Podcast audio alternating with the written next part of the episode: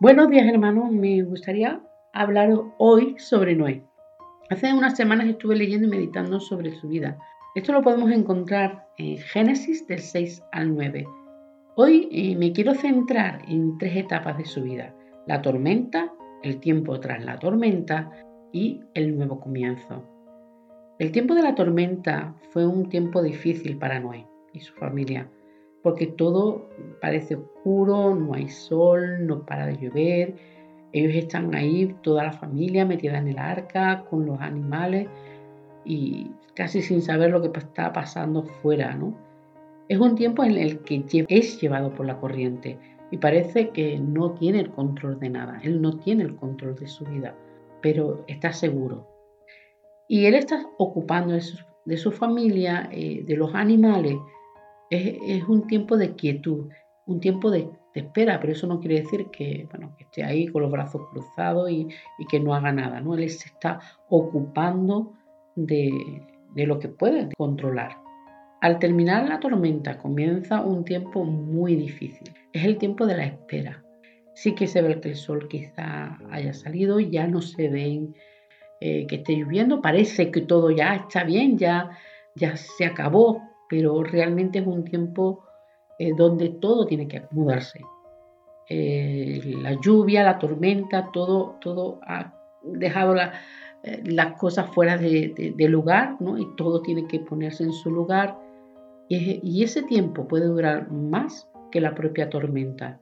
Es un tiempo donde aprendemos a ser pacientes, a no impacientarnos, a, a ser sabios, a ser prudentes y conocer los tiempos porque aunque no lo veamos, Dios está obrando, como podemos ver en el capítulo 7 de Génesis. Y, en el capítulo 8 va enviando un cuervo y, va enviando palomas, ellos iban y venían y hasta que no vuelven, ¿no?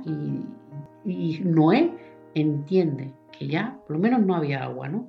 Y ya por lo menos la espera eh, se estaba acabando. Pero ¿qué hubiese pasado si, si Noé hubiese salido antes.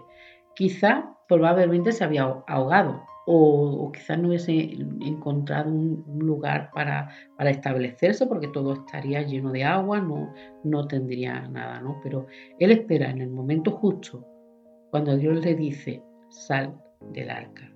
Y al salir del arca, Dios le da un lugar, le da una tierra, le da un propósito, llena la tierra, da fruto, multiplícate y le da lo necesario para, para vivir y cumplir ese propósito.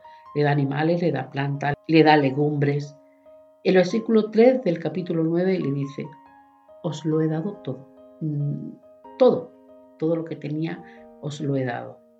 Además le da una promesa, no le promete que no habrá más lluvia, sino que éstas no lo van a destruir ni destruirá su tierra. Y para que no tema, no tenga miedo cuando vea llover, verá un arco iris, ¿no? Eh, el arco iris será esa señal de ese pacto. Yo no sé en qué tiempo estás, si estás en medio de una tormenta por problema o por duda o decisiones que tengas que tomar, pero ¿dónde vas a pasar la tormenta? ¿Dentro o fuera del, arca? ¿Batallando solo o confiando en el cuidado de Dios? La tormenta pasará, pero de la misma manera que el sol sigue brillando detrás de las nubes, Dios sigue obrando, aunque no lo veamos. Puede ser que esté en el tiempo de la, en que la tormenta pasó, pero necesita acomodarse. Es tiempo de espera, de ser sabio, de ser prudente, de reconocer la voz de Dios, de no adelantarnos, porque Él está trabajando y está poniendo las cosas en su lugar. Porque cuando Dios habla el arca, cuando Dios diga, es el momento, Él habrá preparado para ti una tierra, un propósito nuevo, las promesas y su palabra y el Espíritu Santo te recordarán esas promesas y te dirán, no temas. Recuerda, Dios te lo ha dado todo. Que el Señor te bendiga.